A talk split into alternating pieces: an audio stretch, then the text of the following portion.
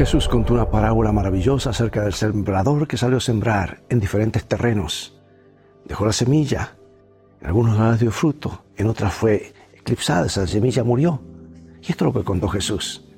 Pero hay otros que oyen el mensaje y lo aceptan y dan una buena cosecha como la semilla sembrada en buena tierra.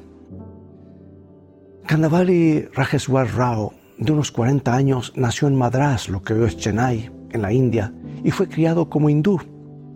Una mañana, a eso de las 4 de la mañana, de visita en casa de un familiar, un abuelo despertó de, de su profundo sueño con estas palabras, Marcos 4:20. Nada más. Él despertó a otros que dormían en el mismo cuarto y les preguntó si habían oído la voz. Nadie más había oído nada.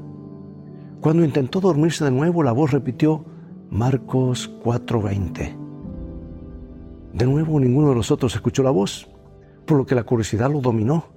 Y cuando Raúl regresó a su casa, le preguntó a un sacerdote hindú qué significaba Marcos 4:20. El sacerdote no sabía, pero le sugirió que le preguntara a un intérprete de la ley islámica. Raúl buscó al intérprete. El hombre dijo que no sabía lo que significaba pero que le parecía que tenía algo que ver con los cristianos. Y Raúl le preguntó entonces a un pastor bautista, quien le leyó el versículo de la Biblia. Y Raúl le compró un Nuevo Testamento al pastor y lo leyó completo dos veces. Y poco después de terminar la segunda lectura, un joven entregó un volante anunciando unas conferencias evangélicas. Raúl y su esposa asistieron. Y cuando el evangelista hace un llamado al altar, de los 600 presentes, solamente Rao y su esposa se decidieron por Cristo.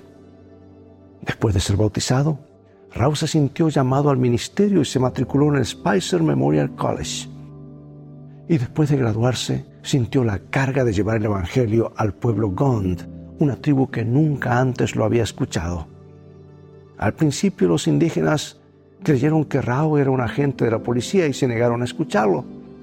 Luego le secuestraron al hijo por suerte alguien vio lo sucedido y se lo contó a Rao, que persiguió a sus secuestradores en su bicicleta. Y cuando los alcanzó les preguntó por qué habían secuestrado a su hijo. Lo vamos a matar, le respondieron. Entonces mátenme a mí también, dijo Rao, pero acepten a Jesús como su Salvador. Impresionados los secuestradores los dejaron ir libres a los dos. Y después de trabajar entre esa gente por dos años, Rao bautizó al hombre que instigó el secuestro. Y al final de dos años más se bautizaron 50 personas. Marcos 4:20 sigue cumpliéndose en la India.